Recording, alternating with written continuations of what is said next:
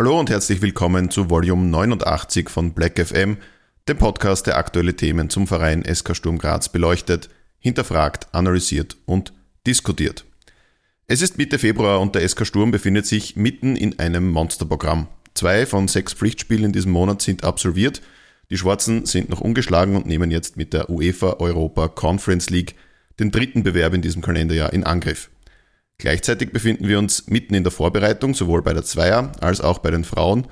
Und auch die Generalversammlung des Vereins am 28. Februar wirft bereits ihre Schatten voraus.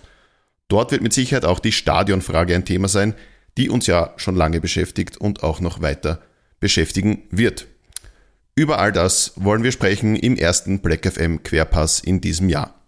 Mein Name ist Andreas Terler und mit mir gemeinsam all diese Themen bearbeiten wird 12 Meter Kolumnist und Autor von 111 Gründe, den SK Sturm zu lieben, Jürgen Bucher. Servus Jürgen. Hallo. Und damit auch schon genug des Vorgeplänkels. Wir haben einiges für euch vorbereitet, also starten wir direkt rein in diesen Querpass von Black FM. FM. FM. Wir beginnen mit unseren Shoutouts. In dem Fall ist es nur eines. Jürgen, du hast was vorbereitet. Genau, also die, die Generalversammlung steht ja an am 28. Februar, wie wir wissen. Und das Kollektiv 1909 hat da einen relativ sinnvollen Aufruf gestartet aus meiner Sicht, weil wir haben jetzt natürlich 12.000 Mitglieder, das ist alles schön und gut. Eine Generalversammlung ist aber auch der wesentliche Zweck, die Mitglieder mit einzubeziehen und vor allem, dass die Mitglieder ihr Stimmrecht auch dort, eben dort nutzen, um äh, die Entscheidungen im Verein mitzutreffen, was des Mitgliedervereins ureigenster Zweck ist. Und deswegen unterstützen wir diesen Aufruf hier mit und fordern alle Mitglieder auf, nicht nur ermäßigte Karten und überhaupt Karten zu bekommen für ein Stadionspiel vom SK Sturm, sondern auch die Generalversammlung zu besuchen und dort mitzuentscheiden, was im Club passiert. So ist es. Da wird es ja, da wird's ja auch äh, durchaus die eine oder andere Änderung geben, wie wir schon erfahren haben. Da wird der Vorstand wird sich konstituieren wieder neu mit neuen Gesichtern. Da sind wir schon ein bisschen dran und ein bisschen informiert. Da wird es demnächst auch bei uns was Neues dazu geben. Genau, also unbedingt Mitglieder hinkommen am 28. Februar. Damit starten wir rein und wir beginnen mit der Einser. Die hat ja bis jetzt auch schon gespielt. Äh, wir haben es gesehen. Sturms erste Elf ist mit mehr als ordentlich in diesen super Februar gestartet. Ein souveräner Sieg im Cup gegen die Austria und ein erkämpfter Punkt gegen Red Bull in Salzburg geben Rückenwind für die anstehenden Aufgaben. Die nächste dieser Aufgaben kommt aus der Slowakei und nennt sich Slovan Bratislava.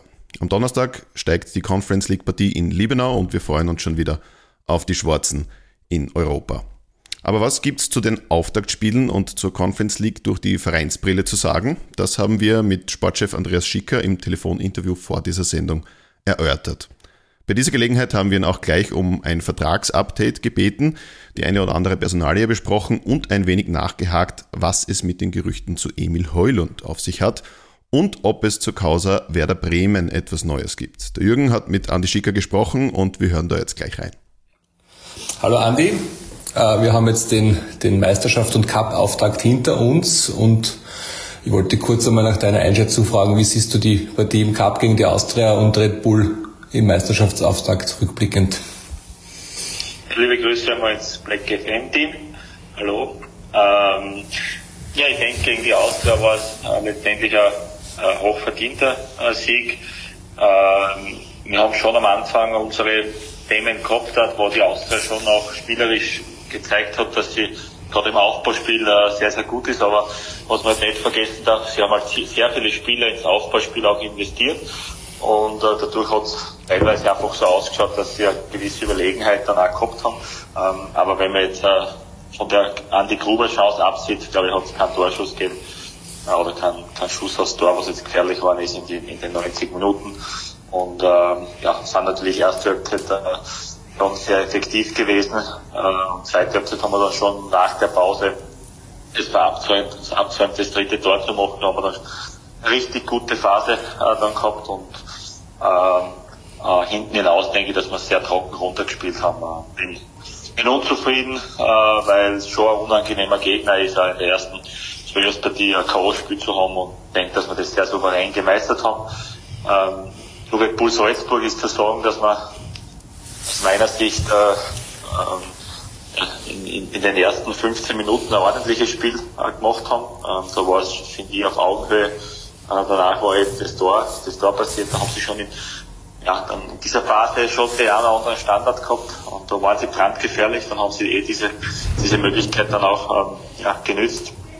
Und dann bis zur Pause äh, von der Minute 15 bis 45 finde ich einfach, dass man ja, dann viele Sachen gemacht haben, die was im Vorfeld mir nicht so besprochen oder das Trainerteam mit, mit der Mannschaft nicht so besprochen hat, weil wir halt ihnen in die Karten gespielt haben mit einem ja, Kurzballspiel, einem ungenauen Kurzballspiel aus der eigenen Hälfte, wo halt genau Red Bull Salzburg äh, in ihre ja, in ihr Pressing gekommen ist, hohe Ballgewinne erzielt hat, äh, zu viele Standardsituationen dann auch gehabt, gehabt hat und da müssen wir eigentlich froh sein, dass es dann ja, äh, zu diesem Zeitpunkt da nur, nur 1-0 gestanden ist und äh, die zweite Halbzeit äh, haben wir dann ein gutes, gutes Spiel gemacht, haben mit Positionsspieler äh, auch, also mit dem Ball, aber auch gegen den Ball äh, dann was verändert mit der Doppel-6 mit Dimi Lavallee und äh, haben dann Phasen gehabt, wo wir vielleicht jetzt nicht ganz zwingend waren sind, aber Phasen, wo wir einfach äh, mit einem guten Passspiel in der gegnerischen Hälfte uns festgesetzt haben. Und wenn jetzt die, die Statistiken hernehmen, ja, wenn jetzt die XG-Statistik herschaut, dann muss man schon sagen, dass es ja am Ende schon ein eher glücklicher Punkt war, weil da waren sie einfach dann, oder die Torschussstatistik, da waren sie dann einfach besser, weil wenn du dann eins noch hin bist in Salzburg und du musst ihnen Räume geben, ist das immer schwierig. Ähm, und da kannst du nicht alles verteidigen, zum Beispiel wie den, den äh, Schuss vom Oskar Kloch, äh, das geht sich dann nicht aus, weil das, das hat er in der Champions League gezeigt, wenn der Raum hat, äh, dass er gut ist. Ähm, aber auch Statistiken wie überspielte Verteidiger, äh, wo wir auf Gleichstand waren, äh, überspielte Gegner. Wir haben mehr Zeit in ihrer Hälfte im gesamten Spiel verbracht wie Salzburg in unserer Hälfte. Wir haben eine Passquote gehabt von knapp 80 Prozent, das hat es in Salzburg auch nicht immer gegeben. Äh, und ja, dann ist halt so, dass eine Aktion am Ende dann gereicht hat mit einer ja, guten äh, Einzelsituation von ähm, Johnston Max, der was eine super Flanke dann bringt und der Kitty äh, das sehr, sehr gut dann riecht. Äh, der Flodaciga super auf die erste Stange durchgeht, dadurch den Raum öffnet. Und dann ja, haben wir den Punkt mitgenommen und energetisch äh, finde ich, dauert das Spiel zehn Minuten länger. Ich glaube, es haben wir den Sieg näher wie, wie Red Bull Salzburg, weil da der Ausdruck, finde ich, auch da war, das Spiel noch zu gewinnen äh, wollen und physisch wir äh, richtig einen guten Eindruck gemacht haben und äh, wir diesmal mit den Wechseln definitiv besser geworden sind wie, wie Salzburg. Und äh, von dem her bin ich nicht unzufrieden, äh, wie das Spiel dann gelaufen ist, weil ja, in Salzburg einen Punkt zu holen, äh, gegen, wo, wo Salzburg am Punkt da war, das hat man gesehen in der ersten Halbzeit, ist schon dann beeindruckend und äh, da kann ich dann die eine oder andere Schlagzeile äh, am nächsten Tag nicht verstehen, weil wenn ich dann liest, Sturm verpasst, Tabellenspitze, dann dann, dann ist es ja einfach der Realität weit fern. Ja, das, das sehe ich auch so, aber speziell hinsichtlich der Cup-Auslosung, die ja leider mit Worst Case ausgegangen ist, ist das aber durchaus motivierend, dass man sieht, nicht nur für die Meisterschaft, sondern auch eben für dieses anstehende Spiel, dass man sieht, man kann da was mitnehmen, oder? Ja, das haben wir im letzten Jahr auch schon äh, gezeigt, in einem K.O.-Spiel in Salzburg weiterzukommen. Ähm, auch ja, in diesem Spiel, äh, finde ich, hat man es da gesehen. Ist, ist wieder ein bisschen geblendet dann von dieser halben Stunde vor der Pause weil Salzburger ja, viele Möglichkeiten dann hat, äh, gehabt hat. Ähm, aber an, ansonsten habe ich jetzt in der Summe 15 Minuten zu Beginn äh, und zweite Hälfte 60 Minuten ordentliches bis gutes Spiel in Salzburg gesehen. Und ja, äh, man weiß natürlich jetzt, dass das ja die schwierigste Aus, Auslosung ist, da braucht man nichts schönreden. Äh, und dass sie natürlich jetzt äh, sie was gedacht haben im Winter, extrem die Defensive stabilisiert haben, äh, mit, mit drei Top-Innenverteidiger jetzt, und vielleicht sogar mit, mit vier am Ende ähm, äh, spielen kann und äh, oder Möglichkeiten haben äh, und, und natürlich auch bei Standardsituationen ähm, richtig viel Wucht, Größe, Präzision jetzt mitbringen. Und das macht natürlich ja, nicht einfach, aber wir haben es einmal schon gezeigt und es hat sich nichts an unserem Ziel geändert, dass man nach Klagenfurt fahren will, wollen und äh, dort wieder den Pokal mit, mit, mit heimnehmen wollen. Jetzt steht ja demnächst Europacup an und wir haben im Heimspiel gegen Slovan Bratislava den, den ersten Auftritt in der Conference League.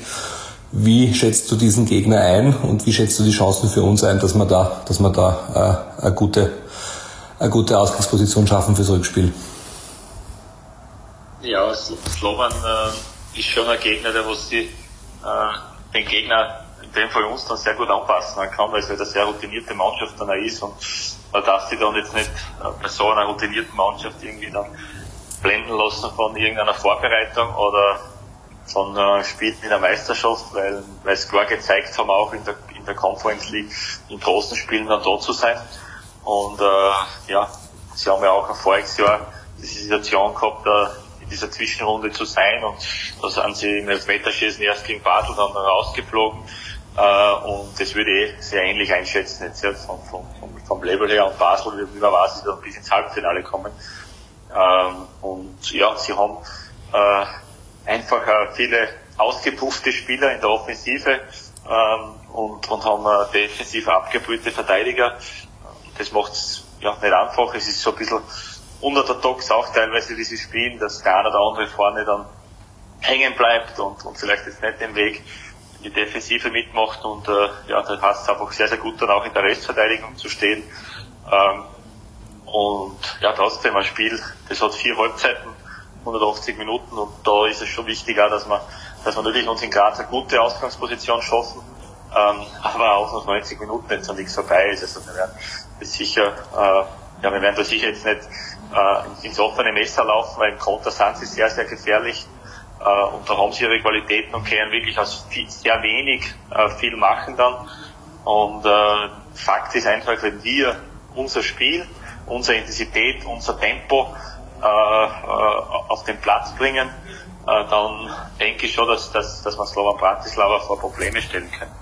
Ähm, das, das ist Fakt, weil ich glaube einfach, sie dann auf, auf, auf Dauer diese, dieses Tempo dann schwierig mithalten können, weil sie ja trotzdem eine ältere Mannschaft da sind. Und wenn, wenn wir dann richtig unangenehm und lästig sind, der eine oder andere vielleicht dann ja, den Weg retour nicht mehr so mitmacht und äh, äh, trotzdem äh, ist es ähm, ein Gegner, wo, wo vielleicht in der Öffentlichkeit die Wahrnehmung ein bisschen, ein bisschen anders ist, äh, wo es heißt, ja, da müssen wir sowieso drüber kommen äh, und wenn wir den nicht schlagen, wenn sie über das schlagen, da bin ich schon vorsichtiger, vorsichtiger und soll die Gegner da schon viel mehr Respekt, weil ich, weil ich sie auch gesehen habe und äh, weil ich einfach weiß, dass gerade solche äh, Mannschaften, die was äh, trotzdem äh, die letzten Jahre Titel gewonnen haben, wo Spieler drin spielen, die was viele Nationalspiele haben, ähm, ja, am Punkt dann schon eine andere Leistung dann bringen können und, und dann auch drüber gehen können. Ich hoffe halt einfach, dass wir äh, einen guten Tag äh, zu Hause erwischen, mit unserem Spiel, mit unserer Art und Weise des Fußballs Slobern dann einfach wehtun können. Und äh, dann werden wir sehen, ähm, wie, wie, wie, welche Ausgangsposition wir uns dann fürs, Rückspiel in, in einer Woche in Bratislava schaffen. Es gibt ja bei Slovan durchaus die, die Überlegungen, dass das ein eher riskantes Spiel ist von der Fanseite her. Gibt es da bei euch irgendwie Sorge im Vorfeld oder glaubst du, ist eh alles im Griff? Also ich denke, dass wir, dass wir alles im, im Griff haben, dass wir, dass wir äh, natürlich sehr vorsichtig jetzt sind, auch was, was ja, die, die Öffnung des Stadions angeht, also sprich äh, den Ticketverkauf nach wie vor jetzt äh, geschlossen haben mit Abonnenten und Mitgliedern, äh, weil man einfach, äh, ja, weil, weil das die Sicherheit im Stadion äh, für Familien und ähm, ja, den normalen Zuschauer natürlich auch das oberste Gut ist. Und, und da wollen wir kein Risiko eingehen. Äh, und ja, was, was dann außerhalb äh, passiert, oder das können wir dann eh schwer oft auch beeinflussen, aber ich hoffe, dass es am Ende äh, äh, ja, äh, äh, dass das Fußballspiel äh, in dem Mittelpunkt ist und, und nicht irgendwelche anderen äh, Sachen. Und äh, das ist sowieso so ein kleiner Appell auch, äh, äh, dass, dass wirklich auch das Match äh, ja, in den Mittelpunkt rücken soll und, und nicht andere so. Das unterstützen wir natürlich in dieser Form. Kurzer Themenwechsel. Es ist ein, ein relativ prominenter Name aufgetaucht in den letzten Tagen, nämlich Emil Heulund. Der ist nicht nur namensgleich, sondern tatsächlich auch der Bruder von Rasmus Heulund. Und es hat jetzt immer wieder Geschichten oder, oder, oder Gerüchte gegeben, dass Sturm mit ihm im Kontakt sei. Was ist denn da dran? Also mit ihm bin ich nicht in Kontakt, weil ich das ja offiziell gar nicht darf, weil er noch länger wie ein halbes Jahr Vertrag hat. Ähm, ich bin mit seinem Vater in Andersheulo gefühlt äh, zweimal im Monat äh, in Kontakt. Äh, wir telefonieren immer wieder. Äh, ich will fast sagen, dass das äh, nie abgerissen ist, äh, regelmäßig Kontakt, äh, wenn nicht der Rasmus trifft, äh, schreibe ich ihm und das ist in letzter Zeit sehr oft geworden. Gott sei Dank. Was mich sehr freut, den Rasmus. Und da, da spricht man natürlich über, über die Söhne, ja, über die anderen Söhne, über, über den Oskar und über den Emil. Der Emil ist äh, der Stürmer, der Oskar ist der, der, der zentrale Mittelfeldspieler. Äh, und, und mehr ist es aber auch nicht. Ja. Für mich äh, ist es schon so, dass, dass es ja kein Geheimnis ist, dass der skandinavische Raum äh, im Scouting äh, für uns ein sehr interessanter Raum ist, äh, wo wir immer wieder auch äh, äh, ja, die Augen offen haben. Und ja, die zwei Spieler bringen schon auch einiges mit, ja, aber es ist wirklich jetzt so, dass das äh, mehr oder weniger äh, über die dänischen Medien jetzt schon sehr breit ausgetragen wurde, weil es ist wirklich so, dass das nicht mehr ist, wie dass ich mit Vater über, über die Sachen rede. Und natürlich habe ich, hab ich einmal auch über die zwei Zwillinge, oder über die Zwillinge äh, gesprochen, über die zwei anderen Söhne und äh, haben ein bisschen über geplaudert, was so die Pläne sind, aber mehr war es auch nicht. Wenn wir zum aktuellen Kader gehen, da gibt es jetzt einige Vertragsthemen, die anstehen. Würdest du jetzt bei, bei speziell bei Kittischwili und, und Affengruber die Verlängerungsgespräche einschätzen? Wo, wo stehen wir da ungefähr? Ja, es ist so, dass, äh, dass ich persönlich mit beide im Trainingslager ein längeres Gespräch äh, äh geführt habe. Äh, das ist jetzt zwei Wochen her, ähm, wo, wo wir einfach noch einmal äh, ja, über, über, über, über die Möglichkeit einer Verlängerung natürlich gesprochen haben. Äh, beide sind dem nach wie vor sehr offen gegenüber, äh, haben aber auch gesagt, dass sie schon noch äh, ja, schauen müssen, was, was sich am Markt tut, äh, wie, wie die Entwicklung ist. Und ich bin dann jetzt nicht einer, der was sagt, äh, okay, bis zu dem Zeitpunkt, da muss was passieren, sonst ist es vorbei, weil ich einfach weiß, gerade bei den zwei Spielern, da, da ist es äh, äh, so, dass die Vertragsverlängerung oder nicht so oder so äh, bis zum letzten Tag oder dann auch, wenn man verlängert, äh, immer Gas geben. Und äh, von dem her haben wir gesagt, okay, wir lassen uns da jetzt nicht drängen. Äh, sie wollen sich das noch ein bisschen anschauen. Fakt ist, wir haben beide Spielern äh, ein Angebot äh, unterbreitet äh, und wir werden dann sehen, äh, in welche Richtung dass sich das dann äh, entwickelt. Wie gesagt, ich habe natürlich für beide Seiten äh, immer Verständnis. Natürlich versuche ich, äh, Sportdirektor, Geschäftsführer Sportzentrum Graz, solche Argumente zu finden, dass man beide Spieler verlängern können. Ähm, aber natürlich verstehe ich auch äh, die Spielerseite. Äh, und äh, ja, da ist es schon so auch, dass, dass, dass es auch Argumente gibt, wo man sagt, okay, man schaut sich das einmal an, weil äh, die haben wir sind jetzt schon sportlich auf einem Niveau, äh, wo ich denke, okay, das war eine Top-Entwicklung in den letzten Jahren. Äh, wir können natürlich auch über gute Entwicklung im Verein, auch was die Personalkosten angeht, haben wir einen kleinen Schritt nach oben gemacht, weil sonst äh, ja, kannst du ja national nicht einmal mithalten.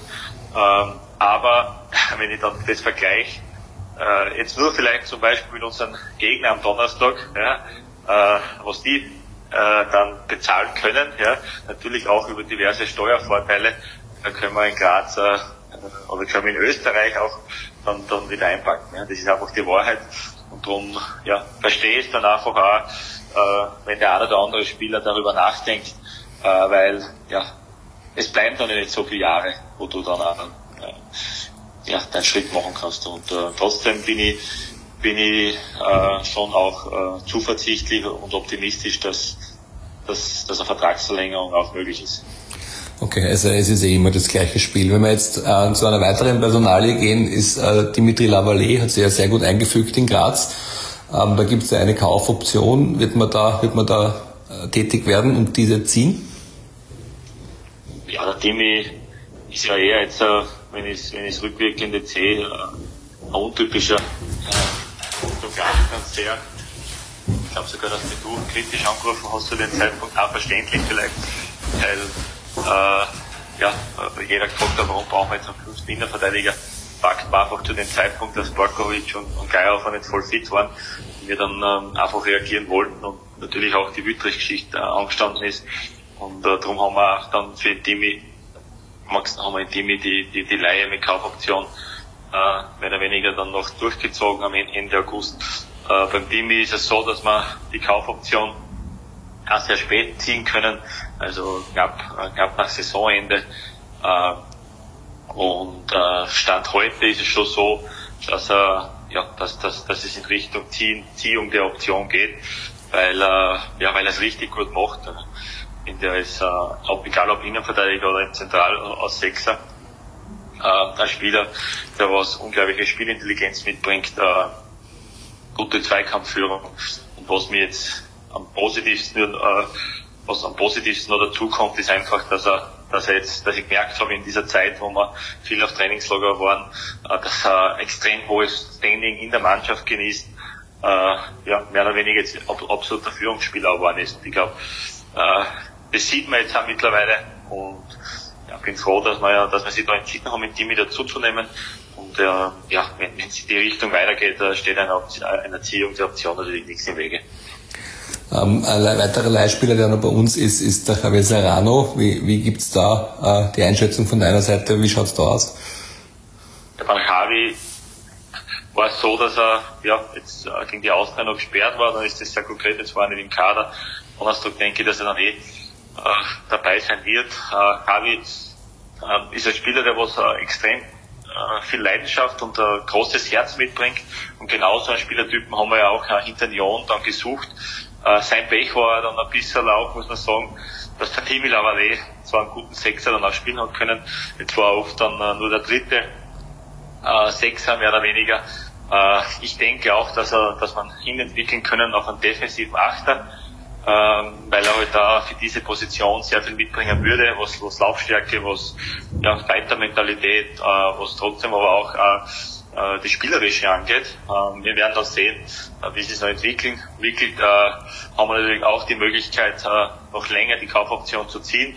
Ähm, aber da gibt's jetzt äh, noch keine Tendenz, äh, in welche Richtung es geht. Darum haben wir ja ein späteres Datum ausgemacht. Äh, wir werden einfach sehen und mit Athletik oder in Austausch gehen, äh, ja, in welche Richtung das, das geht. Zu einem mag ich noch fragen, Kapitän Hirländer, gleiches Spiel wie letztes Jahr. Man schaut sich das einmal an bis relativ weit in der Saison und dann schaut man, ob man nochmal verlängert.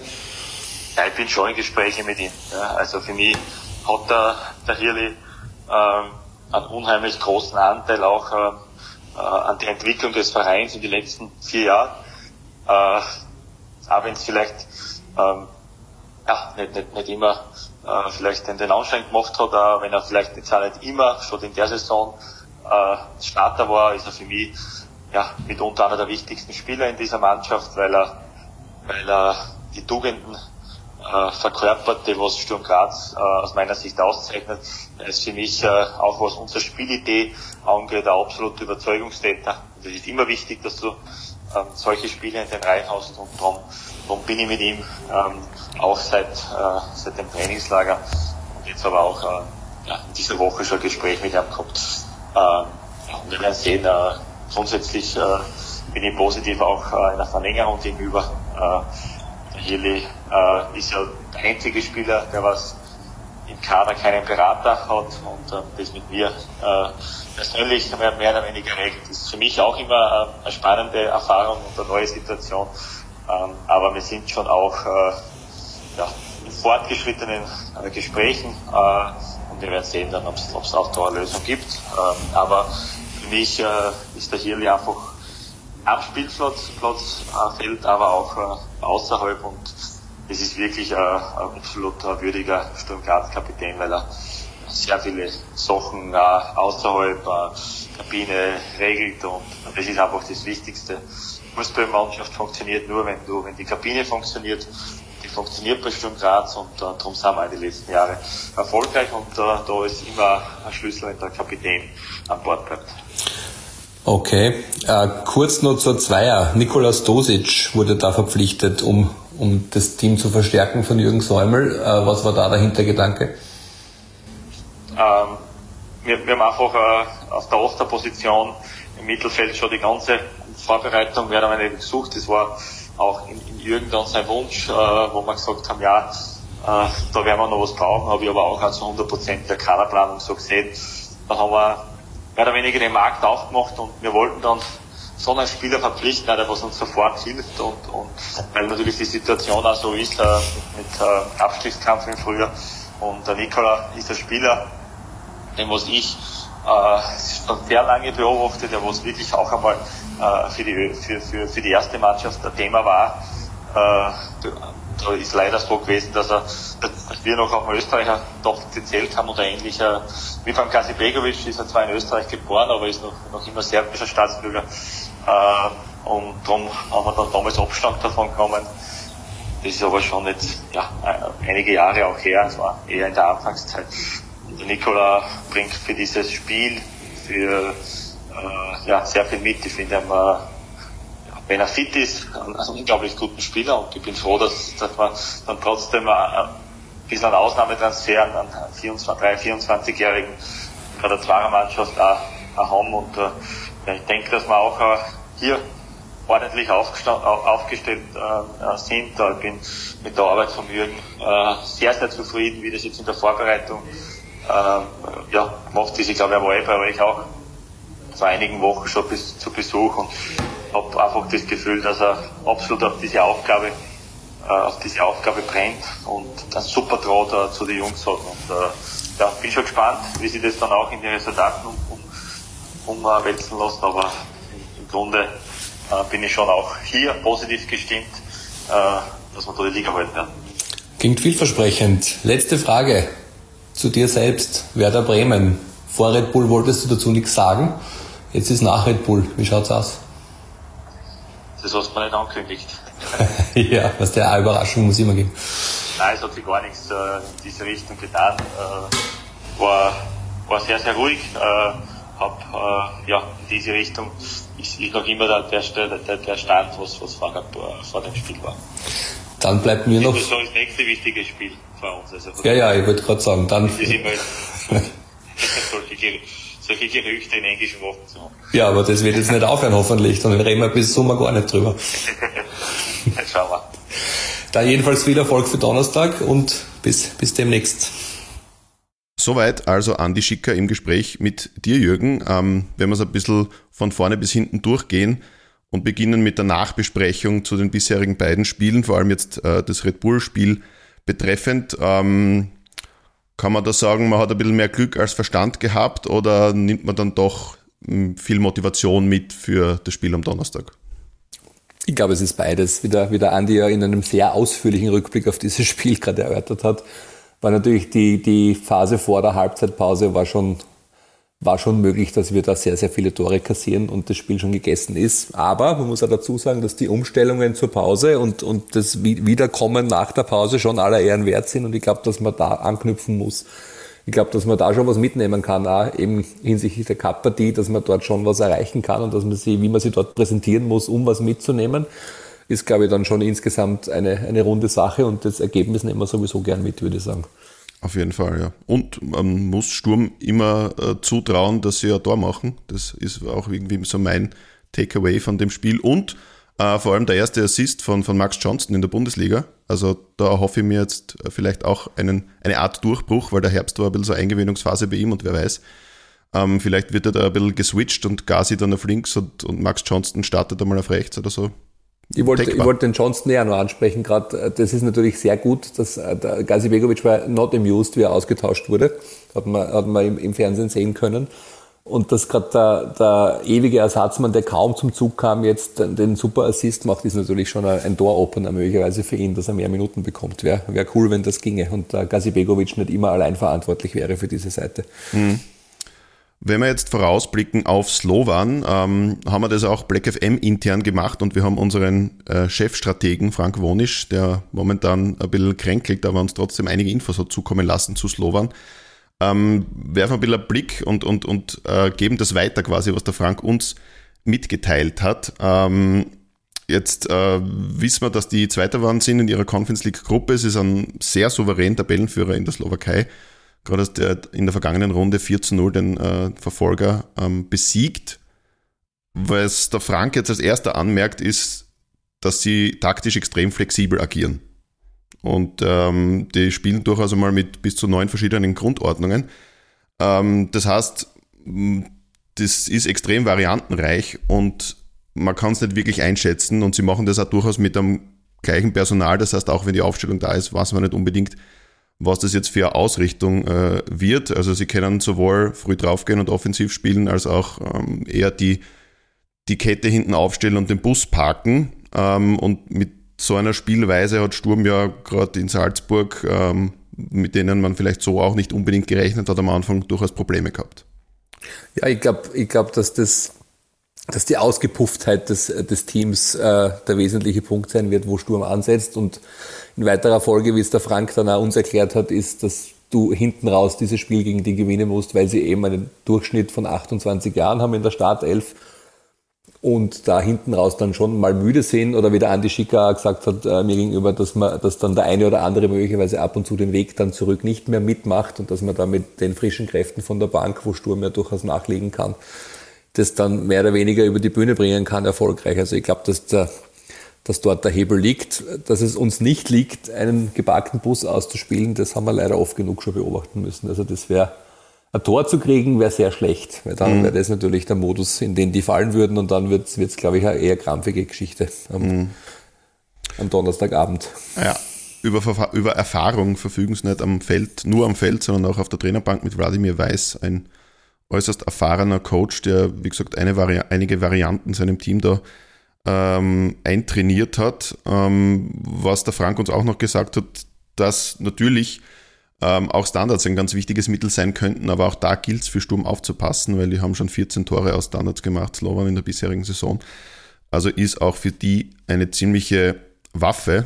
Ähm, ja, wie du gesagt hast, eben, man wird versuchen, damit den klassischen Ilzerschen Sturmtugenden, Wucht, Tiefgang und Tempo, ähm, eine Lösung zu finden. Ähm, aber es kann durchaus spannend werden, vor allem wie, wie Slovan taktisch auftritt. Aber es ist fürchte ich jetzt fast einmal davon auszugehen, dass die eher abwartend und defensiv stabil in die Partie gehen werden am Donnerstag. Ja, speziell im, im Auswärtsspiel werden sie es sicher so anlegen. Die werden jetzt nicht Hop oder Drop spielen und dann die Konter einfangen im Auswärtsspiel. Das wird eher nicht passieren wahrscheinlich. Wenn wir jetzt noch kurz zum Personal äh, kommen, den Top-Torschützen der bisherigen Saison haben sie verloren. Jetzt im Winter. Alexander Czavlic ist nach Japan abgewandert. Der hat doch ähm, in der Liga zumindest neun Tore und sechs Assists erzielt und auch war in der Conference League sehr erfolgreich. Der Top-Torschütze hinter ihm ist David Strelec, 22-jähriger Mittelstürmer, hat momentan ausgeliehen aus Spezia. Das ist überhaupt auch so eine Tugend von Slovan. Sie haben relativ viele Spieler ausgeliehen. Auch Marko Tolic zum Beispiel, offensives Mittelfeldspieler, offensiver Mittelfeldspieler ausgeliehen von Dinamo Zagreb. Ähm, ebenfalls sehr erfahren auf der rechten Außenbahn Tigran Brasekian aus Armenien und äh, ausgeliehen von Dynamo Kiew auf der linken Flügelseite Gerson Rodriguez. Also ja, egal wo in diesem Team, sehr, sehr viel Erfahrung und ja, mal schauen, wie, wie sie Sturm damit tut. Würdest du wagen, einen Tipp abzugeben? Jetzt erst möchte ich nur anmerken, dass uns äh, unser Formationsexperte Wonisch aus dem Krankenbett heraus noch mitgegeben hat, dass man 90 Minuten alles geben muss auf den Rängen, weil es sehr wichtig sein wird in diesem Spiel. Ich hoffe, er schafft es bis dorthin, dass er ein Teil davon wird. Das ist sicher die Atmosphäre im Heimspiel und der, und der Support wird sicher eine Rolle spielen. Ich glaube, mit der entsprechenden Energy, die da entsteht und mit dem, mit dem, was der Andi und der, und der Frank vermuten, dass man hinten raus eventuell die bessere Physis hat, traue ich mich, einen 2-0 Heimsieg zu tippen. Das ist schön. Da wage ich gar nicht zu widersprechen, nehme ich gern. Ähm, wenn man jetzt auf Sturmpersonal äh, blickt, mit, über das hast du mit dem Andi Schicker auch gesprochen, gibt es ja das eine oder andere spannende Thema, vor allem was jetzt der Kitteschwili Affengruber betrifft. Hat er ja gesagt, dass der Verein hat jetzt mal ein Angebot vorgelegt, aber die beiden warten noch. Er versteht das natürlich auch. Wir haben eh schon in der letzten Sendung auch darüber geredet. Bei mir verstärkt sich ein bisschen den, der Eindruck, dass die dann schon auch gerne schauen wollen, ob sich da nicht was ergibt für den Sommer. Ja, sicher. Ich glaube, die werden einmal abwarten, weil die haben ja keinen Stress, die sind eh ablösefrei. Verlängern können sie immer noch. Die werden einmal schauen, was so an Angeboten kommt. Speziell, wenn es in Europa länger weitergeht, werden die sicher eher mehr denn weniger werden, wenn sie sich dort gut präsentieren. Gitterschwilis Tor gegen Salzburg war sicher auch kein Hindernis für die, für die Scouting-Abteilung mehrerer Vereine, ihn, ihn weiter am Zettel zu haben. Also natürlich werden die hinten raus warten und schauen, was sie ergibt. Und ich glaube, dass der Andi das auch ganz pragmatisch sieht. Er denkt, wenn irgendein super Angebot kommt, Gitterschwili hat noch eine Gelegenheit für einen guten Vertrag wahrscheinlich. Der wird er den, wird er den schon nehmen wollen, wahrscheinlich. Mm, mm. Da hat er auch noch eine Parallele gezogen zu Slovan, auch was ähm, Spielerverpflichtungen betrifft. War ganz interessant. Ja, die, das war tatsächlich überraschend. Er hat gesagt, dass selbst äh, mit, mit der slowakischen Liga in Österreich mit den Gehaltszahlungen schwer Schritt zu halten ist, weil dort so große Steuervorteile herrschen. Also da kann man als, als Fußballprofi mit kaum Steuerlast irgendwie agieren und deswegen äh, ist der Output eines Vertragsgehalts, was bei uns viel Steuer kostet, dort viel größer. Das heißt, man ist sogar gegenüber solchen Ligen in Österreich einigermaßen im Nachteil bei, bei der Möglichkeit, äh, Verträge auszustatten. Das ist schon eine, eine bittere Geschichte eigentlich. Mhm. Bemerkenswert auf jeden Fall. Was auch noch hervorgehoben hat, ähm, war die Rolle von Dimitri Lavallee. Also das schaut ja doch so aus, als ob man den ja, halten äh, möchte und vor allem auch halten kann. Ähm, da hat, der hat doch in dieser kurzen Zeit, in der er schon da ist, ein ziemliches Standing erreicht im Team. Das war mir bis jetzt auch nicht so bewusst, aber dürfte sehr gut ankommen in der Mannschaft. Ja, was er spielt, sieht man, sieht man jede Woche oder immer, wenn er zum Einsatz kommt. Aber dass er so eine wichtige Rolle abseits des Platzes hat, war eine neue Information. Ja, das hat mich, hat mich auch überrascht und gefreut eigentlich, weil man ja die Option hat, ihn, ihn zu kaufen und das offenbar auch vorhat zu tun. Ist sicher eine super Ergänzung für diesen Kader. Schlecht ist es halt für den nächsten, den wir besprochen haben, für Javi Serrano, weil der halt auf dem Sechser dann nur die Nummer drei ist, weil wenn Stankovic irgendwas hat, ist der Lavallée der Nächste, der da zum Zug kommt und eben nicht der Javi Serrano. Und auch in der Doppel-Sechs spielen dann Stankovic und Lavallée. Also man hat es, glaube ich, eher ein bisschen durchgehört. Bei Javi Serrano wird es wohl eher auf Rückkehr nach Spanien ausschauen. Aber auch da hat er ja von einer Kaufoption gesprochen, aber ja, wird man wohl noch abwarten und noch einmal vielleicht mit Atletico sprechen, was man da dann genau umsetzt. Dann ist es natürlich auch um ihn persönlich gegangen. Ähm, Werder Bremen schwirrt jetzt seit geraumer Zeit als ähm, mögliches Ziel von Andy Schicker im Sommer herum.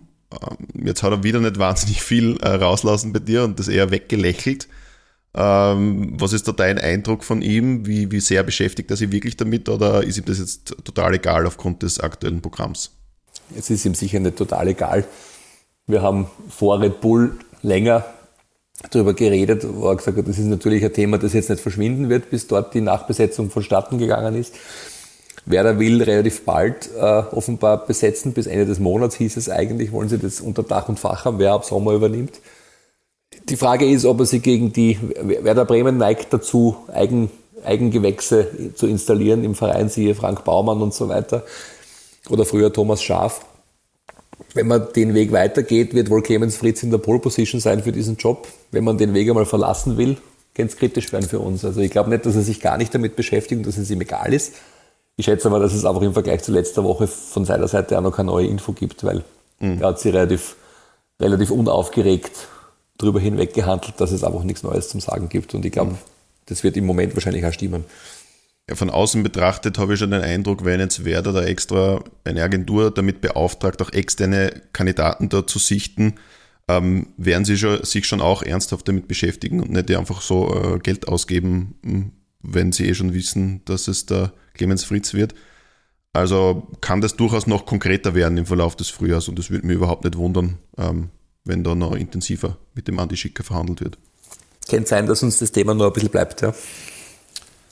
Ähm, und zu guter Letzt machen wir noch einen äh, zum Thema, zum Andi Schicker Interview, einen Sidestep zu Zweier. Da hat es ja auch noch spät eine Neuverpflichtung gegeben, Nikolaus Dosic fürs zentrale Mittelfeld. Ähm, Andi Schicker hat ja über eine Wunschverpflichtung äh, gesprochen, auch von Jürgen Säumel. Für diese Position ähm, ein Leader, ein, ein, ein reiferer Spieler im Vergleich zur, zur doch recht jungen Truppe ähm, ja, man darf sich einiges erwarten, wenn man sich ähm, aber ja im, im, beim Menschen umhört, die sich mit der Ried ein bisschen beschäftigen, dann ja, kommen da ein bisschen Zweifel auf. Da war jetzt da nicht ähm, wahnsinnig auffällig in der letzten Zeit. Er hat ähm, natürlich einen Kreuzbandriss gehabt, also schwere Verletzung, ähm, hätte aber dann im Frühjahr und vor allem im Herbst im letzten Jahr Spielpraxis sammeln sollen bei der Zweier von den Riedern in der Regionalliga Mitte, aber offensichtlich war er da selber nicht wahnsinnig scharf drauf und da ist auch dann einmal zur Halbzeit ausgetauscht werden, worden und dann hat er auch dort gar nicht mehr gespielt. Ähm, dazu kommt ja auch, dass er beim Stadtrivalen von Sturm auf Probe war und dort auch nicht genommen wurde. Anscheinend war da auch die Fitness ein Thema und jetzt soll er also ein Leader bei Sturm 2 werden. Ich bin sehr gespannt darauf, wie er diese Rolle ausfüllen wird. Ist aber so ein bisschen ein typischer Weg für, für solche Art Kicker, dass sie dann unterklassig irgendwo, wo sie das Standing und den Zuspruch und auch die so quasi Leaderrolle tatsächlich anerkannt ausüben dürfen, möglicherweise noch mal einen zweiten Frühling erleben, im doch schon mittleren Karrierealter. Hoffen wir, dass es in diese Richtung ausgeht und nicht in die in die Geschichten, die man da aus Ried und so weiter kennt. Es ist zumindest positiv, äh, so wie es Andi Schicker gesagt hat, man hat ihn ja schon länger äh, verfolgt und er hat ja gemeint, er wäre sogar mal ein Thema gewesen für die erste Mannschaft. Ähm, das heißt, man beschäftigt sich wirklich schon länger mit ihm, ist ja auch ja, Red Bull ausgebildet, also hat sicher ähm, keine schlechten Anlagen, keineswegs, aber hat halt in letzter Zeit ja, pff, gefühlt ein bisschen den Faden verloren anscheinend, aber ja, wer weiß, vielleicht findet er ja ausgerechnet jetzt bei Sturm 2 zurück in die Spur hoffen wir mal, dass es äh, in, der, in der Regel werden von Andy Schicker keine, keine kompletten Rohrkrepierer verpflichtet. Hoffen wir, dass das, diese Serie hält. Ja, wir werden sehen, ein bisschen Zeit ist ja die noch. Die Heuland-Brüder haben wir noch vergessen. Richtig, ja, die, die Heuland-Brüder, richtig. Die haben ein interessanter, interessanter Dauerkontakt mit Papa Heulund, der das offenbar ist ständig am Laufen ist. Das war eine lustige Information, wusste ich so auch nicht. Ja. Und dass man da so quasi ständig spricht, wie es dem Rasmus so geht und wie es die anderen Burm so geht, ist eine interessante Geschichte, oder? Ist er offenbar netzwerktechnisch ganz gut unterwegs in Skandinavien, der Andi Schicker. Ich, ich, schließe ja daraus, dass je öfter Rasmus Heuland für Manchester United trifft, umso wahrscheinlicher wird ein Transfer von Emil Heuland zu Sturm. Also dann öfter miteinander schreiben müssen. Aus, ja, aus, aus familiär-emotionalen Gründen und der Kontaktpflege heraus. Wer weiß, was da noch wird. Ja, aber warum nicht? Offenbar ist die Veranlagung der Familie nicht die schlechteste.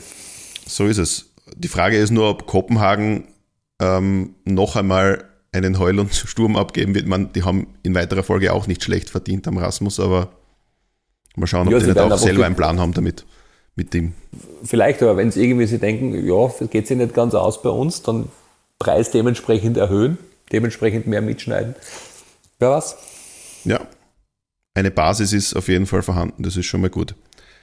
Alles klar, dann machen wir weiter mit den Sturmfrauen. Die stehen mitten in der Vorbereitung für das Frühjahr. Noch dauert es ein paar Wochen, bis das Team von Sagan Duran wieder loslegt. Am 10. März ist es dann im Cup zu Hause richtig gegen die Austria aus Wien. Soweit. Eine Woche später beginnt dann für den aktuellen Tabellenvierten wieder die Liga mit einem Auswärtsspiel gegen die Spielgemeinschaft FC Lustenau, FC Dornbirn. Und weil wir erfahren wollten, wie die Vorbereitung so angelaufen ist, welche Transfers es zu vermelden gab und mit welchem Gefühl die Sturmfrauen so ins Jahr 2024 gehen, habe ich mich mit dem sportlichen Leiter Michael Erlitz unterhalten und er hat uns ein Update zu all diesen Fragen gegeben. Ja, Michi, die Vorbereitung ist in vollem Gange. Äh, bei euch äh, Testspiele hat es jetzt bereits gegeben. Wie, wie ist das Team ins Frühjahr bis jetzt gestartet? Wie, wie sind die bisherigen Testspiele gelaufen?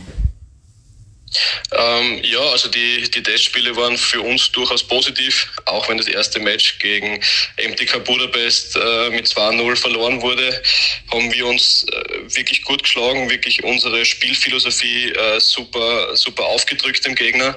Äh, und und äh, wir haben natürlich auch einige junge Spielerinnen dann in der zweiten Halbzeit vor allem dran lassen.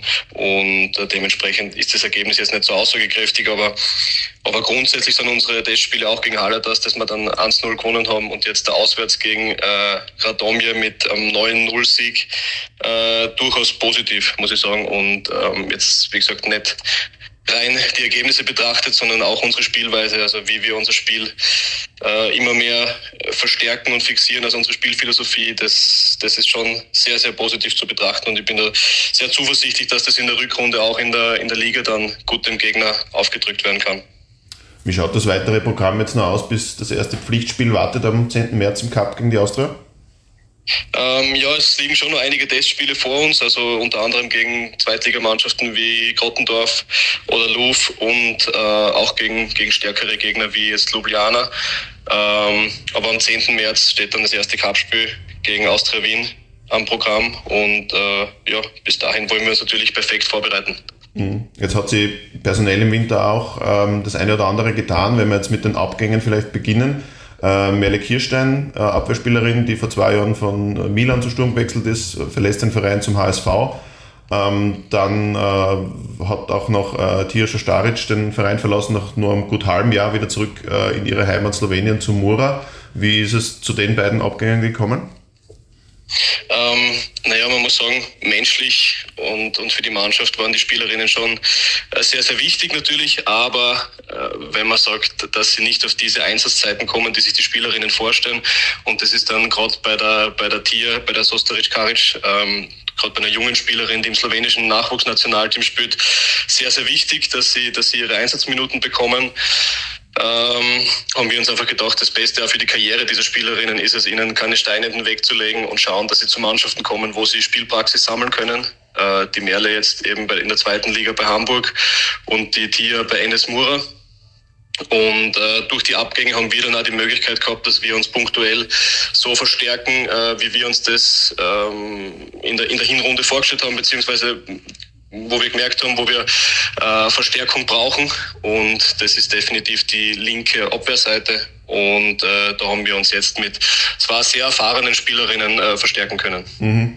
Kommen wir gleich zu den, zu den beiden Spielerinnen, die gekommen sind. Fangen wir an mit ähm, der Laura Riesenbeck, ausgebildet ähm, beim SV Werder, ähm, hat dort fürs zweite Team ähm, ja, einige Spiele bestritten, war jetzt aber die letzten Jahre in den USA unterwegs.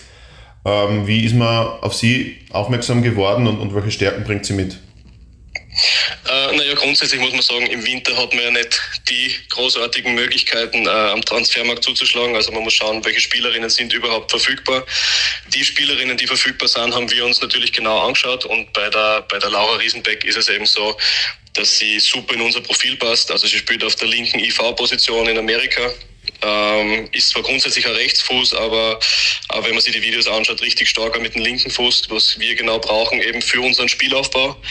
Und ähm, auch die Erfahrung, die sie mitbringt als, keine Ahnung, beste Spielerin in ihrer Liga und welche, welche Auszeichnungen sie dort bekommen hat, ähm, das bringt uns, glaube ich, schon enorme Stabilität danach, die wir in der Abwehr derzeit brauchen. Mhm. Äh, der zweite Neuzugang ist noch erfahrener äh, mit der Rachel Avant, äh, auch aus Deutschland, 30 Jahre, ähm, hat auch in den USA gespielt, aber auch in Schweden, Deutschland und Frankreich und zuletzt in Island. Ähm, was gibt es zu ihr zu sagen? Das ja, klingt eben noch, noch mehr Routine. Ja, also mit der, mit der Avant haben wir da definitiv eine, eine Top-Spielerin verpflichten können. Äh, hat sie leider erst in den letzten Minuten der Transferphase so ergeben. Also ich glaube, der Transfer ist durchgegangen um 23.51 Uhr und um, und um äh, Mitternacht war der Transfer dann, der Transfermarkt dann zugesperrt. Okay. Ähm, also war wirklich auf die letzte Minute, dass wir sie verpflichten haben können, aber das ist ein erfahrene Spielerin, die wie gesagt in der französischen Liga äh, gespielt hat gegen Paris Saint-Germain, gegen Lyon und, und da eben Werder Bremen Vergangenheit hat in der deutschen Bundesliga. Ähm, und ich glaube, dass sie gerade eben mit ihrem Alter, mit ihren 30 Jahren äh, uns da auch in der Abwehr viel mehr Sicherheit geben kann und auch auf dem Platz äh, unsere sehr, sehr junge Mannschaft äh, einfach leiten kann. Mhm. Das heißt, ähm, einer der Ziele oder der Absicht war auch noch mehr defensive Stabilität herzustellen? Kann man das ableiten von den beiden Transfers? Genau, also das war wie gesagt eben einfach unser größtes Ziel.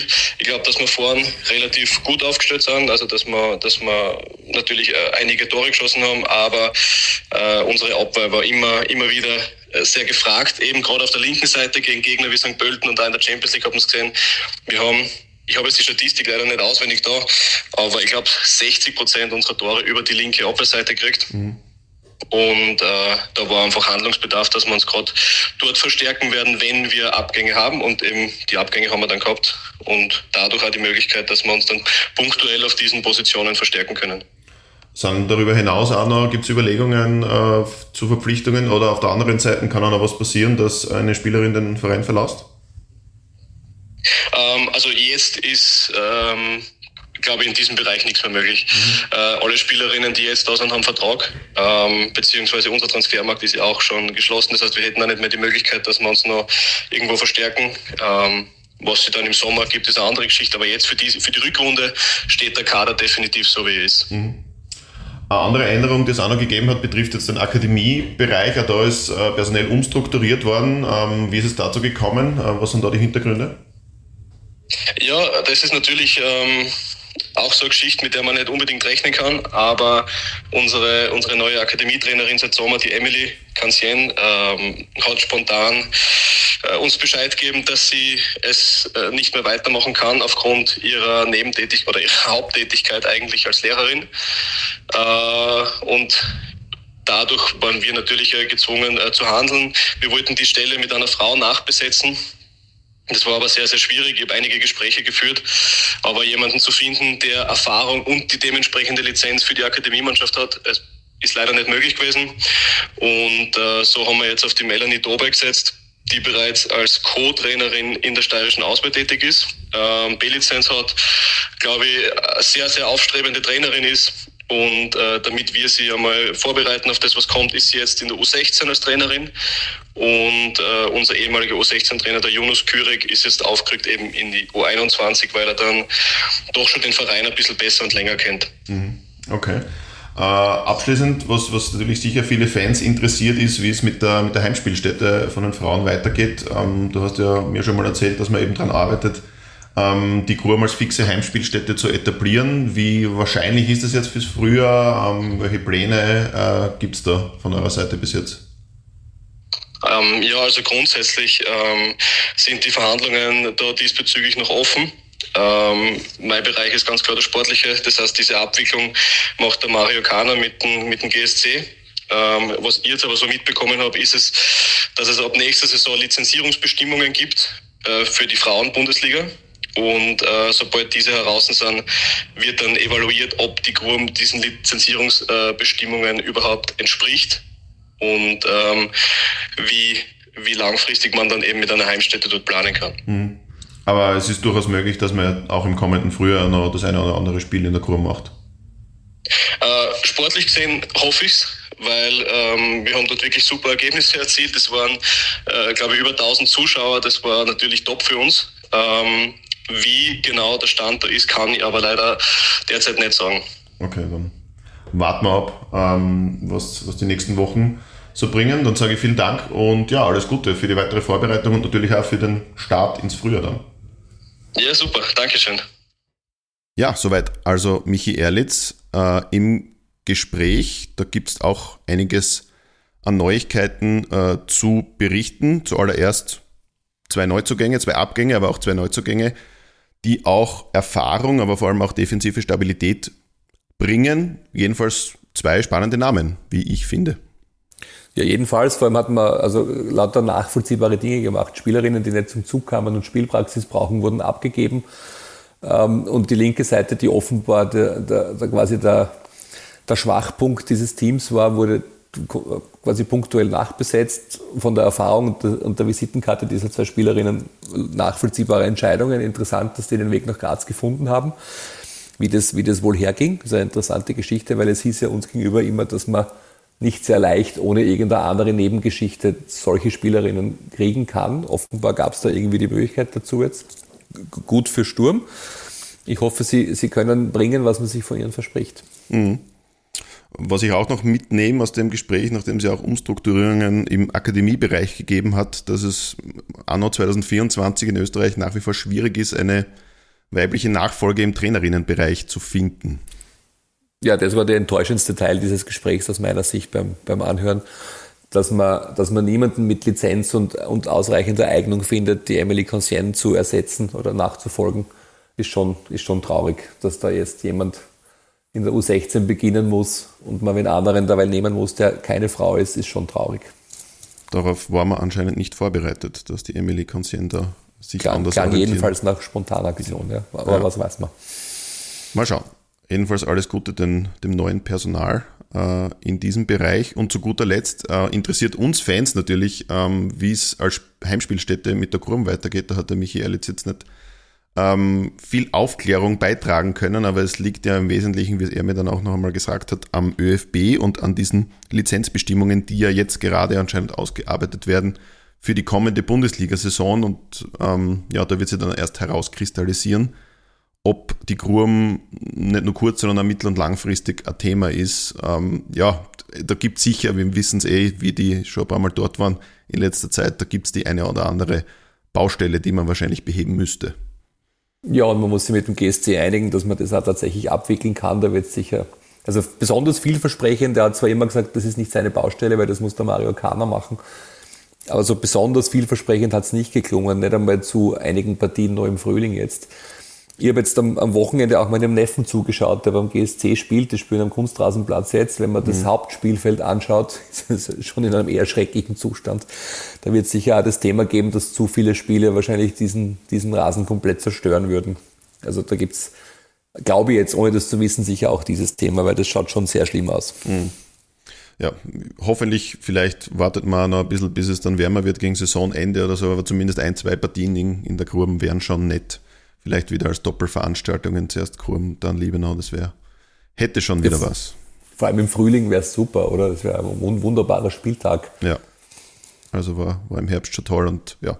Was ich da zu dem Thema noch gerne anmerken möchte, ist, dass man, wenn man Sturm ist und die Möglichkeit sieht, da beim GSC mit der, mit der Damen, äh, mit dem Damenteam in der Gurm zu spielen, könnte man schon einmal ein bisschen Geld in die Hand nehmen, wenn es daran scheitert und diesen, diesen Platz Bundesliga, Frauen-Bundesliga tauglich zu machen da könnte man im, im Herzen der Sturmfans, glaube ich, ein paar Punkte sammeln als SK Sturm, wenn man sie da nicht lumpen ließe, wenn es daran läge, mit dem GSC da eine Übereinkunft zu, zu finden.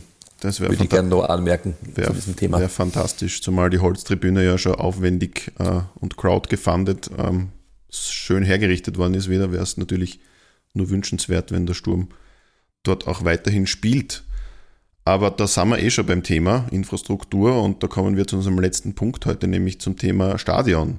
Einige Zeit haben wir das Thema Stadion ins Ruhen lassen, was nicht heißt, dass das Thema nicht drängender denn je wäre.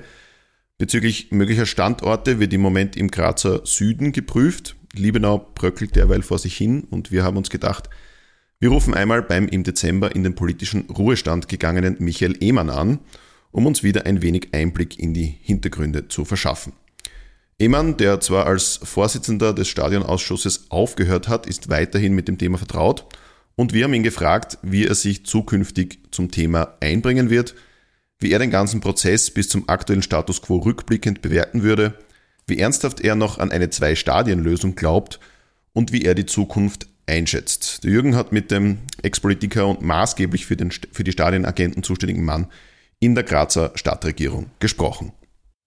Lieber Michael Ehmann, wir haben uns jetzt einige Zeit nicht gehört. Du hast im Dezember deine letzte Gemeinderatssitzung absolviert sozusagen und bist in der, darf man das so sagen, Politpension angelangt, aber natürlich nicht in der, in der Alterspension. Ich würde gern so aus, aus der Perspektive des Rückblicks mit dir ein bisschen über die Stadiongeschichte reden. Wir haben uns im April 23 zum Stadiongipfel getroffen, damals noch unter dem unter der Überschrift Beide Clubs wollen eine Zwei-Stadion-Lösung in Graz haben. Mittlerweile ist viel Zeit vergangen. Äh, nach deinem Ausscheiden aus den politischen Ämtern, wie würdest du rückblickend speziell diese Stadiongeschichte nochmal Revue passieren lassen? Also ich persönlich muss sagen, ich bin froh, dass wir äh, dieses Thema so angegangen sind und dass wir diese, äh, den Versuch der Zwei-Stadion-Lösung hier nachgekommen sind und dass es Koalition auch selbstverständlich unterstützt haben und nach wie vor äh, logischerweise hier sehr lösungsorientiert, fokussiert und professionell vorgehen. Und darüber bin ich schon glücklich. Natürlich könnte alles wie immer schneller gehen, aber ich denke, da zuvor das Thema 10 bis 15 Jahre lang mehr oder weniger äh, sprichwörtlich links liegen gelassen wurde, bin ich froh, dass wir das in der Form aufgreifen konnten und hier für Klarheit geschaffen, äh, für Klarheit, also Klarheit schaffen konnten. Und zwar auch im Sinne dessen, dass wir mal zumindest auf jeden Fall feststellen konnten, Weinzettel ist äh, keine Option. Und dann äh, in weiteren Schritten auch zu Untersuchung von anderen Liegenschaften gekommen sind, wo die Untersuchung ja jetzt noch läuft und gleichzeitig auch das Bekenntnis äh, des zweiten Grazer Clubs, also sprich des GRKs sozusagen auch hier äh, sich örtlich durchaus zu verändern, um einer einer Lösung näher zu treten. Also ich glaube, dass da schon, auch wenn schon einige Zeit vergangen ist, aber trotzdem einiges weitergegangen ist, was zu Beginn vielleicht noch nicht so offensichtlich war, dass das, dass das so Schritt für Schritt äh, wirklich passieren wird. Also insgesamt bin ich nicht unglücklich, muss ich ganz ehrlich sagen. Und auch äh, die Ausschussarbeit selbst erlebe ich grundsätzlich, abgesehen von einigen, einigen politischen Geplänkeln mit Oppositionsparteien, aber grundsätzlich sehe hier ein ein fokussiertes Vorgehen und auf Augenhöhe.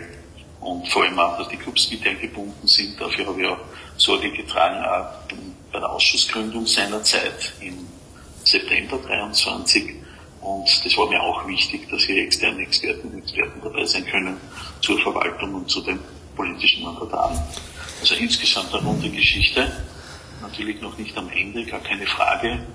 Nun äh, geht es in Richtung, wie, wie können wir dieses Thema dann schlussendlich wirklich für Graz lösen. Wie kann man sich jetzt nach deinem Ausscheiden als Vorsitzender und äh, aus dem Gemeinderat deine Rolle vorstellen? Wie, wie wirkst du weiter mit an einer Lösung? Also selbstverständlich stehe ich mit Rat und Tat äh, zur Seite. Die neue Ausschussvorsitzende wird ja meine Nachfolgerin, Klubobfrau Daniela Schlüsselberger sein, die das in hervorragender Art und Weise auch betreuen wird, die ebenfalls eine große Kompetenz aufweist und ein lösungsorientiertes Vorgehen und auch die notwendigen Nerven hat für so, für so einen Job. Das ist ja äh, nicht selbstverständlich und daher bin ich froh, dass sie das übernommen hat und äh, da bin ich mir sicher, dass wir hier äh, gemeinsam, also ich stehe natürlich gerade zur Seite, äh, dass wir hier auf jeden Fall äh, auf Sicht eine Lösung zusammenbringen. Es geht ja auch, oder gibt ja auch die Möglichkeit, die wir damals schon in der Geschäftsordnung geschaffen haben mit externen Expertinnen und Experten und kann mir durchaus vorstellen, wenn es äh, gewünscht ist, dass ich hier auch äh, dem Ausschuss zur Verfügung stehe. Jetzt haben wir, wenn man den Stadiongipfel bei Black FM im April 23 nochmal nimmt, wo es um eine großteils zwei Stadionlösung ging, erstmals, wo beide Clubs es artikuliert haben, das zu wollen. Mittlerweile ist ein, ein ziemlicher Prozess vonstatten gegangen. Mittlerweile sind wir in Buntigam gelandet und prüfen dort Grundstücke und Liegenschaften für mögliche Stadienbauten. Wenn man jetzt, wenn man jetzt den ganzen Prozess von damals bis jetzt sieht, äh, wie, wie viel wahrscheinlicher ist eine Zwei-Stadion-Lösung denn geworden seit damals? Also die Zwei-Stadion-Lösung, äh, die grundsätzlich äh, von dieser Koalition unterstützt wird, das ist auf jeden Fall so. Inwieweit es noch realistisch geblieben ist zum damaligen Zeitpunkt, kann ich aus heutiger Sicht noch nicht sagen, da wir jetzt tatsächlich daran gehen, von diesen 16, ursprünglich 16 Grundstücken die hier seitens der Verwaltung äh, beäugt wurden, äh, nun in die engere Wahl kommen mit einigen wenigen Grundstücken. Und da kommt es dann äh, darauf an, welches Grundstück sich dann am besten eignen wird dafür. Dann wird man erst sehen, äh, was das budgetär ausmacht und auch äh, wie die Vereine oder welchen Beitrag die Vereine leisten können. Schlussendlich wird es ohne die Vereine nicht gehen, das ist eh klar. Und dann werden wir sehen, wie weit wir mit dieser Lösung äh, einer Zwei-Stadien-Frage kommen. Man muss aber mittlerweile schon davon ausgehen, dass äh, ein gemeinsames Stadion nicht ausgeschlossen ist, oder für beide Clubs. Muss man, muss man also, auch mitbedenken, oder? Also wenn ihr euch damals erinnern könnt, habe ich damals schon bei dieser Stadiongipfelsitzung bei Black FM gesagt, es muss auf jeden Fall eine Alternative geben, weil wenn in letzter Konsequenz äh, sprichwörtlich alle Stricke reißen. Eine Lösung muss es geben für beide Vereine. In jedem Fall. Eine, Soli äh, eine Einzellösung für einen Verein wird es nicht geben. Nur wir haben es ja auch schon äh, gesagt und ich glaube, diese Einschätzung ist auch realistisch geblieben. Also ich gehe ja davon aus, äh, was den sportlichen Erfolg von Sturm betrifft, freue ich mich ja sehr darüber. Und gleichzeitig aber kann man auch davon ausgehen, dass auch der sportliche Erfolg des GRK sich einstellen wird und und der GRK hier äh, aufsteigen wird, davon ist ja auszugehen. Und dann äh, braucht es durchaus eine, eine schnelle Lösung mit Adaptierung mit entsprechenden, um hier den Bundesliga-Betrieb für beide Vereine sicherzustellen. Und dann in weiterer Folge aber dual an einer möglichen Lösung zu arbeiten. Kann man einen zeitlichen Horizont definieren, wann die Prüfungen im Buntigam abgeschlossen sind, wo wir da mal wissen, wovon wir reden? Also es dreht sich nicht nur um Buntigam, es dreht sich um den Süden von Graz, aber grundsätzlich äh, hoffe ich, dass wir im März mehr sagen können. Also ich hoffe, vielleicht geht es im Februar noch aus, aber ich gehe davon aus, dass es dann mit März, mit März wieder ein Ausschuss stattfinden kann. Jetzt kann man ja, wenn man, wenn man ein politischer Beobachter ist und so die Gepflogenheiten ein bisschen kennt, davon ausgehen, dass vor der steirischen Landtagswahl jetzt einmal nichts passieren wird. Äh, nach, unabhängig davon, wie die Prüfung ausgeht. Jetzt sieht man Liebenau äh, jede Woche oder jede zweite Woche, wenn der GRK wieder spielt, jede Woche und sieht, in welchem Zustand dieses Stadion ist. Äh, irgendwie muss man ja trotzdem über die Zeit kommen. Äh, wie, wie, wie, geht man damit um? Was muss man in Liebenau machen? Wie, wie schaut es da aus, dass man da den, den Spielbetrieb aufrechterhalten kann? Hast du da irgendeinen Einblick für uns? Also ich denke, dass die Merkur Arena auf jeden Fall adaptiert werden müssen in einigen Bereichen, sei es sicherheitstechnisch, äh, sei es auch in anderen Fragen, um hier wirklich einen, einen guten Bundesliga-Betrieb äh, abbilden zu können in dieser Zeit, solange es äh, die alternative Lösung noch nicht gibt oder an der alternativen Lösung noch äh, sozusagen zeitgleich gearbeitet wird. Und ich gehe davon aus, also das ist ja grundsätzlich nicht Sache des Ausschusses, das muss ich auch sagen an dieser Stelle, weil der Ausschuss setzt sich mit der Zukunftsfrage äh, Stadion neu, zwei Stadien oder eben eines äh, auseinander. Und die Adaptierungen fürs jetzige Stadion äh, sind natürlich Linienarbeit. Also das heißt, äh, hier kommt auf jeden Fall der Eigentümervertreter zum Zug. Wenn man jetzt in Zukunft blickt, wie du sagst, du bist zwar nicht mehr im Ausschuss, deswegen habe ich dich als Experte befragt zu deiner Einschätzung zu Liebenau, deswegen auch abweichend vom, vom Ausschussinhalt. Aber wenn man jetzt in die Zukunft blickt, wie es der Ausschuss auch als Thema hat, wenn du dir jetzt als mittlerweile externer Beobachter und Experte was, was wünschen dürftest, was wäre ein Szenario für dich, wo du sagst, da können am Ende alle damit zufrieden sein? Also natürlich wäre die Zwei-Stadien-Lösung nach wie vor zu präferieren aus meiner Sicht, weil das eine natürlich auch im Sinne der Wirtschaftlichkeit der Clubs äh, verstehe, die das selber führen wollen und auch identitätsstiftend sein wollen. Also das kann ich absolut nachvollziehen. Aber wie gesagt, sollte es äh, mit Liebenau äh, hier nicht klappen, dass wir hier zu einer klaren Lösung kommen, dann muss ich sagen, dann wäre wahrscheinlich ein, ein neues Stadion für beide Clubs eine gute Alternative. Und wenn wir jetzt einen Zeithorizont noch andenken, bis wann haben wir eine Lösung, wo wir dann nicht mehr Stadion-Thema Updates produzieren müssen, sondern wo wir wissen, wo in Zukunft in Graz Fußball gespielt wird? Was, was glaubst du? Wie lange dauert das noch? Also ich, ich hoffe, dass es so schnell als möglich geht. Nur seriöserweise kann ich hier äh, von keinem Zeithorizont sprechen, weil das wird im nächsten Moment sofort wieder vorgehalten. Du hast ja gesagt, das wird dann und dann oder bis dann und dann erledigt sein oder stattfinden. Also ich würde diese Frage offen lassen, aber ich glaube, oder nicht nur ich glaube, ich bin mir sicher bei allen handelnden Personen, dass das absolute Bemühen da ist und die Ernsthaftigkeit, sich mit diesem Thema auseinanderzusetzen und zu einer Lösung zu kommen. Und daher gehe ich davon aus, dass wir, dass hier so schnell wie möglich gearbeitet wird. Aber ein Zeithorizont, das ist sehr schwierig. Also es wird uns noch eine Zeit lang beschäftigen, oder? Ich denke ja. Ich danke dir für deine Einschätzung und äh, bis demnächst hier bei uns einmal. Danke für die Einladung.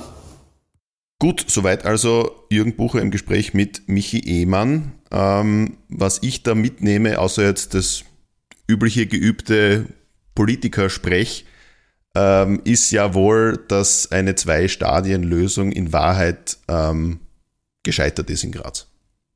Ja, habe ich auch so durchgehört. Also wir haben ja vor diesem Gespräch und, und in den letzten Wochen, auch rund um unsere letzte Sendung, wenn wir mit Leuten geredet haben, schon ein bisschen so durchgehört, dass da die, die Gerüchteküche brodelt in Richtung, beide Clubs werden so darauf hingebürstet, in Richtung gemeinsames Stadion, dort wo eben jetzt gerade geprüft wird, im Grazer Süden zu gehen, weil vor allem aus GRK-Sicht das die einzig gangbare Möglichkeit ist, weil der GRK offenbar nicht in der Lage ist, irgendwas anderes selbst zu stemmen.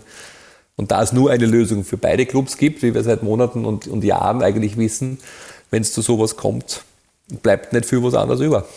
Wahrscheinlich. Ja, das heißt auch Sturm muss sich äh, wohl davon verabschieden und vor allem der Präsident, dass er der Jü äh, Liebenau übernimmt und ähm, herrichten wird, weil ja, auch das wird immer unrealistischer, je mehr am da bekannt wird von Liebenau.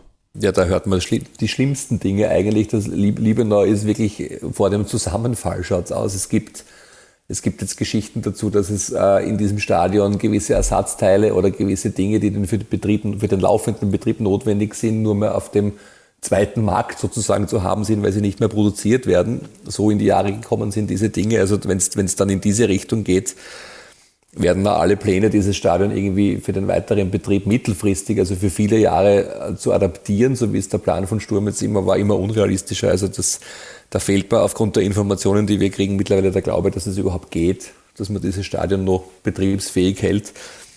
Also sicherheitstechnisch sowieso und auch die ganzen anderen Sachen, die man da hört, wird schwierig werden.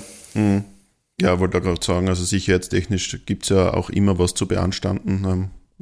Jetzt ist zuletzt gegen die Austria sind schon wieder da die Toiletten zerstört worden im Auswärtssektor. Also weiß nicht, wie oft man da schon austauscht hat. Ähm, hat man auch fast schon einen Dauerauftrag. Äh, von dem her, ja, bleibt einem da nichts anderes übrig. Ich bin jedenfalls schon sehr gespannt, ob und wie das dann auch bei der Generalversammlung kommuniziert wird. Ist sicher auch ein Thema, was ich vorher noch kurz zum Sicherheitsthema äh, ergänzen wollte, ist, ich habe jetzt mit jemandem, der sich da recht gut auskennt, über Conference League und den potenziellen Gegner Eintracht Frankfurt gesprochen. Mhm. Da, da ist es so quasi, das ist der absolute Worst Case, der eintreten könnte, weil da kommen viele, da gibt es ein bisschen ein Thema von früher mit den Frankfurt-Fans. Äh, da schlottern schon allen die Knie, dass dieser Gegner kommt, weil das kann man dann wahrscheinlich in Graz mit dem Stadion gar nicht mehr gut organisieren, dass, da, dass das einigermaßen über die Bühne gehen würde, wenn es dazu Problemchen kommt. Also ja. die Auslosung im Falle eines drüberkommens über Slovan sollte nicht Eintracht Frankfurt bringen, wenn es nach diesen Leuten geht. Sonst muss man halt nach Frankfurt ausweichen. Ja. Auch das wäre möglich. Wenn man jetzt aber nochmal ähm, dabei bleiben, dass es eben dieses eine neue Stadion, Stadion für beide Teams geben wird. Was heißt das jetzt ähm, für, für beide Teams? Sturm wird sie wohl oder übel damit anfreunden können, wenn man dann ein, ein neues, größeres Stadion zur Verfügung gestellt bekommt und auch hoffentlich wesentlich mit äh, planen und gestalten darf. Ähm, was heißt aber für den anderen Verein, der, wenn man jetzt daran denkt, dass das Stadion größer sein wird als Liebenau bisher, also keine Ahnung, Größenordnung 20, 25.000 äh, Zuschauer Platz bieten wird, was macht der Verein dort? Für, für den anderen Verein wird es dann wie bei der WSG Tirol am Tivoli, ungefähr wahrscheinlich. Na, aber ernsthaft, das ist natürlich für den GRK von der Dimension her sicher ein Problem. Bei Sturm ist es aber auch so aus meiner Sicht, wenn man da mit der Fanszene redet und mit dieser Kampanisierung, äh, Liebenau muss die Heimat werden und Sturm braucht eine Heimat mit dem Sturmstadion Liebenau und so weiter. Die ganze Kampagne ging ja in diese Richtung, dass man mhm. dort alleine spielt sollte es das aus den politischen Gründen, die wir jetzt gerade besprochen haben, nicht, nicht gehen, wäre da, glaube ich, hinsichtlich der Fanszene ja einiges an Wiedergutmachungsarbeit vom Club zu leisten, unter Anführungszeichen, weil so ganz leicht kann man das dann dort, glaube ich, auch nicht hinnehmen, dass es jetzt heißt, okay, wir, wir haben zwar ein Nike-Stadion, aber der Status quo gemeinsame Nutzung bleibt dasselbe, hm. wie er früher schon mal war, ist, glaube ich, auch nicht sehr befriedigend für viele Leute da ja. selbst für uns, wenn wir jetzt uns intern unterhalten, fänden wir ja auch nicht besonders sexy, oder? Wieder mit, dem, mit den Roten gemeinsam wo zu kicken. Auf keinen Fall. Also das war ja das ursprüngliche Ziel, der eigene Heimat aus den äh, eh schon bekannten Gründen zu bekommen. Auch die Verbindung mit Liebenau ist natürlich klar. Der Verein hat dort seine erfolgreichsten äh, Zeiten verbracht. Von dem her ist das absolut nachvollziehbar. Aber wenn man halt die anderen Gründe kennt, ähm, so wie Liebenau dasteht, es ist, liegt eben daran, dass man da nie was rein investiert hat und jetzt steht die Bude so da, wie sie da steht. Und es ist halt im Endeffekt zu spät, ganz einfach. Und jetzt ja, ist es halt wahrscheinlich der, der, der gangbarere Weg. Und also ich kann mich äh, dann schon auch damit anfreunden, weil, äh, wie gesagt, über die Stadion-Experience ähm, abgesehen von der, von der großartigen Stimmung seitens der Nordkurve, ist uns eh allen bekannt und da gibt es bessere. Ja, da muss man sich, dann wird man sich wohl damit anfreunden müssen und an dieser Stelle sei dann auch noch ein ganz recht herzlicher, aufrichtig, nicht, nicht aufrichtig gemeinter Dank an den Herrn Altbürgermeister Nagel ausgerichtet, der selbst bei seinem nicht ganz parteifremden Freund Herrn Potocznik, der jetzt da die Stadionverwaltung äh, beaufsichtigt oder beauf, bevorsteht sozusagen, selbst der spricht von kaputt gespart. Also wenn ein langjähriger Stadtchef genau gar nichts dafür übrig hat, dass dieses Stadion tauglich bleibt, dann stehen wir halt da, wo wir 2024 jetzt stehen. So ist es. Dem gilt eigentlich nichts hinzuzufügen, außer wenn du noch irgendeinen einen Punkt hast zu der ganzen Debatte. Wenn nicht.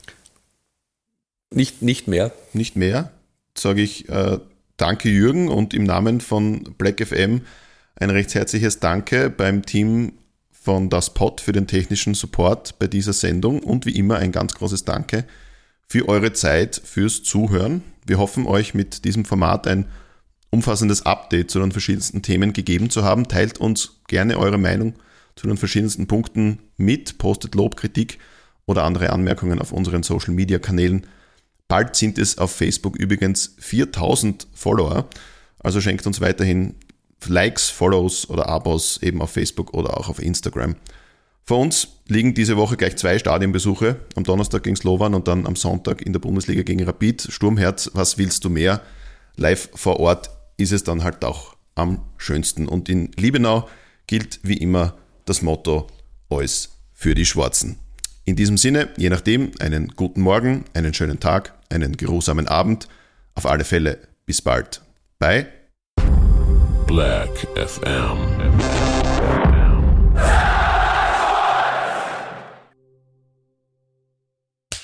Cut. Und wer hat's produziert? Das Pod. Deine Podcast-Agentur.